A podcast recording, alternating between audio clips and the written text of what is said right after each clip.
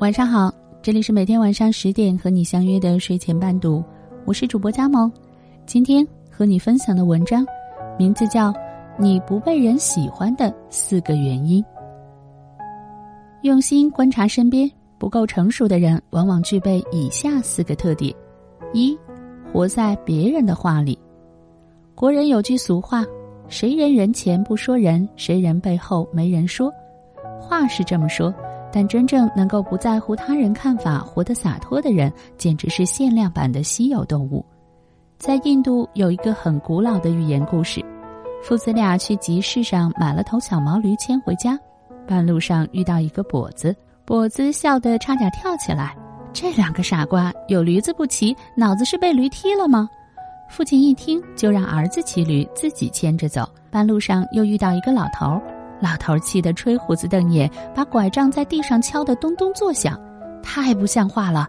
儿子骑着驴，让父亲牵着走，现在的年轻人都这么没家教吗？父亲只好让儿子下来，自己骑上去。又遇到一个抱小孩的母亲，母亲摇头叹息，从来没见过这么狠心的父亲，自己骑驴让儿子跟着走，太自私了。父亲又把儿子拉上来，两人共同骑着驴。一位老太太看到了，喃喃自语说：“驴子这么小，却要驮着两个人，还真是狠得下心啊！”父子俩只好抬着驴子走。走过一座桥的时候，驴子拼命挣扎，掉河里淹死了。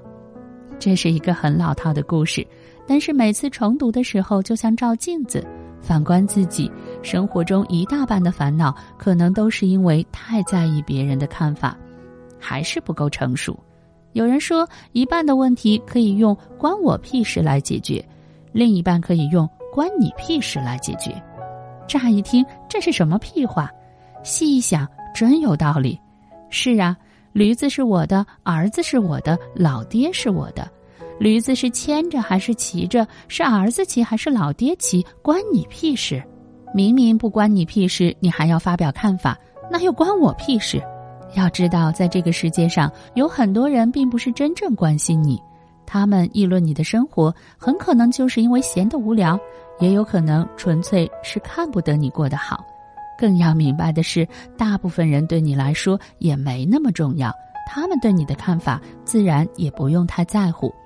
有个女性朋友胸部发育略微欠缺，旁边一位同事讥笑他：“你的胸是不是小学毕业以后就没再长了？”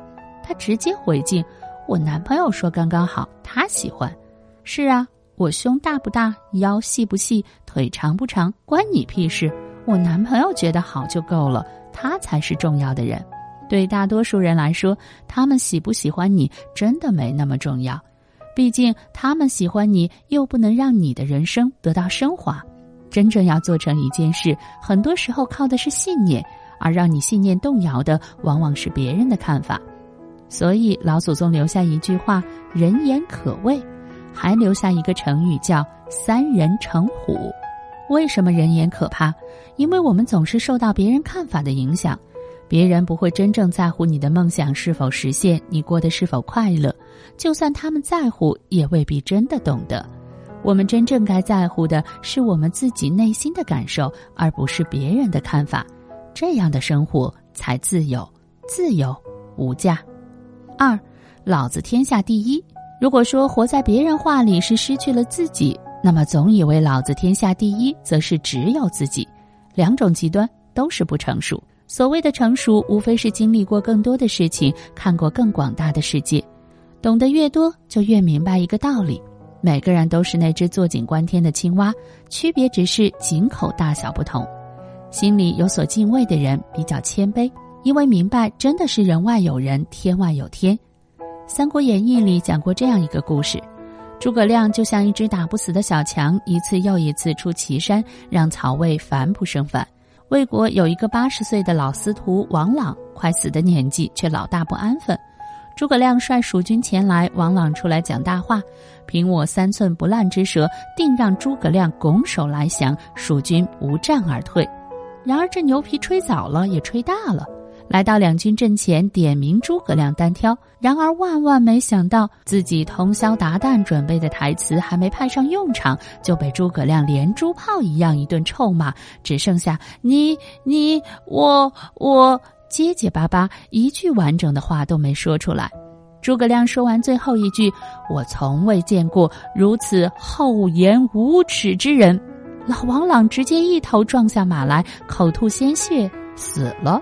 没有金刚钻还要揽瓷器活，那就是无知，是狂妄，是幼稚，是愚蠢，是不成熟。生活中也不乏自以为老子天下第一的人，那副自以为是的表情，活脱脱就是一本百科全书的封面，浑身散发着一种无所不知、无所不晓的优越感。喜欢教训别人，听不得半句中肯的话，一副自己上知天文下知地理，所有人都是傻瓜的样子。也恰恰是这种不可一世的人，把自己活脱脱过成了一个又一个笑话。大学毕业的第二年，公司里来了一个关系户，是名牌大学的研究生。入职的第一天，就迫不及待地把公司各个部门都痛批了一顿，搞得整个场面很是尴尬。他被安排到销售部门，入职不到两周，所有的销售员都被他教训了个遍。穿着不对，化妆不对，走路的姿势不对，和客户谈话时的措辞语气不对，反正什么都不对。这也就罢了，他还利用他专业的心理学知识对客户进行压力教育，其实就是一种缺乏教养和礼貌、高高在上的说话方式。结果几个重要的客户被他通通得罪了个干净。老板碍于熟人介绍的面子，委婉的劝他要不要换份更适合自己的工作，并愿意帮忙介绍。结果他大放厥词：“我早就不想和一群傻子一起共事了。”甩门而去。入职只有两周，却在公司保持了两年多的话题热度。俄国著名寓言作家克雷勒夫说：“蠢才妄自尊大，他自鸣得意的，正好是受人讥笑奚落的短处，而且往往把应该引以为奇耻大辱的事大吹大擂。”说的正是这种人。孔子说：“三人行，必有我师焉。”别人在称赞苏格拉底时，他说：“我唯一知道的是自己的无知。真正有本事、成熟的人，首先知道的自己并不完美和万能。只有愚蠢幼稚的人，才总以为老子天下第一。”三梦想一夜暴富，不劳而获。小时候有过很多梦想。看了武侠片，就找来一块木板，削成一把剑，从背后插进裤腰里，一头钻进深山老林，专找各种深不见尽头的山洞，期待遇见一个浑身脏兮兮、须发皆白的世外高人，传我绝世武功，从此飞檐走壁，快意江湖。还曾经幻想过拥有一个神奇的钱包，里面永远有二百块钱，拿走了马上又有二百，既不减少，也不增多。踏入社会几年，才渐渐老实了。现实给我上了生动的一课：不认真生活，连幻想的机会都会被剥夺。但也真有一直只长个不长心的童心未泯的人。曾经一个合租的室友，一直对一夜暴富和不劳而获抱有痴念，就如我儿时幻想做侠客一样。他几乎在三件事上耗费了自己所有的精力：抱怨、幻想和规划人生。最经常听他说的几句话就是：“我们领导是个傻瓜，上天真不公平。”等我彩票中个五百万，明天开始我要。三年不到的时间，他至少换了五份工作，每份工作都没达到干活少、挣钱多、离家近的要求。每个领导都是那么傻，上天依然没有开眼。他把吃饭以外几乎所有的钱都买了彩票。美国著名心理大师拿破仑·希尔有一个理论：穷人的思维有明显的两大特点，第一，总是幻想不劳而获；第二。总是半途而废。我的室友有一天发现有一个英语很好的同学兼职做导游接待外国游客，一小时就能挣好几百，立马两眼放光，报了英语培训班，买了学习资料，去上了一次课，翻开厚厚的单词书，立马就绝望了，放弃了。后来又发现所有的傻瓜领导都喜欢给学历高的人给更多的工资，他立马决定要读在职研究生。备考资料买了两箱，直到他两年后搬走，还有一箱没开封。也正是没有坚持做一件事的恒心，所以总要幻想天上掉馅饼。那个室友搬走后半年，听熟人说他被朋友骗进了传销组织，从此不知音讯。幻想着一夜暴富的人总是目光短浅，他们希望今天晚上睡觉，明天早上醒来已经美人在怀，金银满屋，家庭幸福，事业有成。如果你告诉他们有个机会就在眼前，他们立马会问你三个问题：能挣钱吗？容易吗？快吗？只有你告诉他能挣钱、容易、快，他们才会高兴地说好，我干。否则，他们就会继续唉声叹气，伸长了脖子，期待被天上掉下的馅饼砸中。看看，就是这么幼稚。而现实总是很残酷，幻想当不了饭吃。亚马逊的创始人杰夫·贝佐斯问股神巴菲特：“你那套投资理论没人抄袭吗？”巴菲特回答说：“没人愿意慢慢变得富有，慢慢变富很容易，一夜暴富很难。但很多人做着一夜暴富的梦，所以穷人总是那么多。就算天上真的掉馅儿饼，也只有那些踏踏实实做事干活的人才能接得住。”对只知道幻想的人，馅饼砸到头上也只能被砸成脑残；对那些幼稚的人来说，飞来的横财也可能就是飞来的横祸，因为他们压根儿还没学会如何与这个世界相处，何况是把握被天上掉馅饼砸中飞一般的人生。四，沦为情绪的奴隶。曾经在网上看到过一个很有趣的段子：一个小姑娘坐高铁，发现自己的座位上坐着一个男人。姑娘认真检查了自己的票，然后客气地对男人说：“先生，你是不是坐错了位子？”男人扯开公鸭子一样的嗓门，大声嚷嚷：“你眼瞎啊？没坐过高铁呀？哪里是自己的座位不清楚啊？”还拿着自己的票在小姑娘眼前耀武扬威。小姑娘看了看男人的票，立马闭口不言，悻悻地站在一边。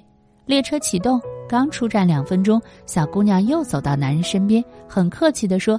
先生，麻烦您再看看自己的票，您没坐错位置，但您坐错车了。男人拿出票看了看，一脸吃了屎的表情，站到了一边。小姑娘坐下，拿出薯片，咬得嘎嘣作响。如果脾气大就能拥有这个世界，那这应该是犟驴子的天下。事实恰恰相反，犟驴子只能挨鞭子，不能控制自己情绪的人，则总是被打脸。传说清朝一代名臣林则徐年轻的时候脾气火爆，屡教不改。在他还是一方县官的时候，对不孝顺父母的人特别痛恨。遇到相关的案件，总是压制不住内心的怒火，从严从重办理。一天，他正在衙门坐堂，两个人押来一个被五花大绑、嘴里还塞着臭袜子的年轻人。两人将年轻人扔在地上，告诉林则徐：“这小子对老娘不孝，动手打亲妈。我们将他绑起来，他还破口大骂，请县太爷主持公道。”林则徐一听：“哎呦，我这火爆脾气不分青红皂白，招呼衙役就是一顿板子招呼在年轻人的身上，直到被打得鲜血直流，趴在地上起不来。林则徐还觉得怒火难消。林则徐给押送不孝子来的两个人各赏了一两银子。”刚刚打发他们离开，一个老婆婆呼天抢地的撞进来。她告诉林则徐，家里来了两个偷牛的贼，牛被抢走了，儿子也被绑走了，下落不明。结果可想而知，林则徐赏赐的两个人正是偷牛的贼，而老婆婆的儿子则被他打得直趴在地上直哼哼。这件事成了街头巷尾大爷大妈们茶前饭后的谈资，林则徐成了大家口中的一个笑话。后来，林则徐写了“制怒”两个字挂在自己的书房，时刻提醒自己控制自己的情绪。从此以后，无论走到哪里，都带着这两个字，比房产证还宝贝。情绪激动解决不了问题，一个人连自己的情绪都控制不了，更不用说控制其他。著名心理学家罗卫教授说：“一个人如果能够管理好五件事，就能在这个世界上横着走。第一，管理好情绪；第二，管理好身体。”第三，管理好人际关系；第四，管理好时间；第五，管理好财务。情绪管理放在第一位，只有管理好情绪，才能冷静理智的做其他几件事，否则都只能免谈。当然，要管理好自己的情绪，简单写两个字是不行的，而是需要用心。一要克制，遇事冷静，多问己过，少责人非。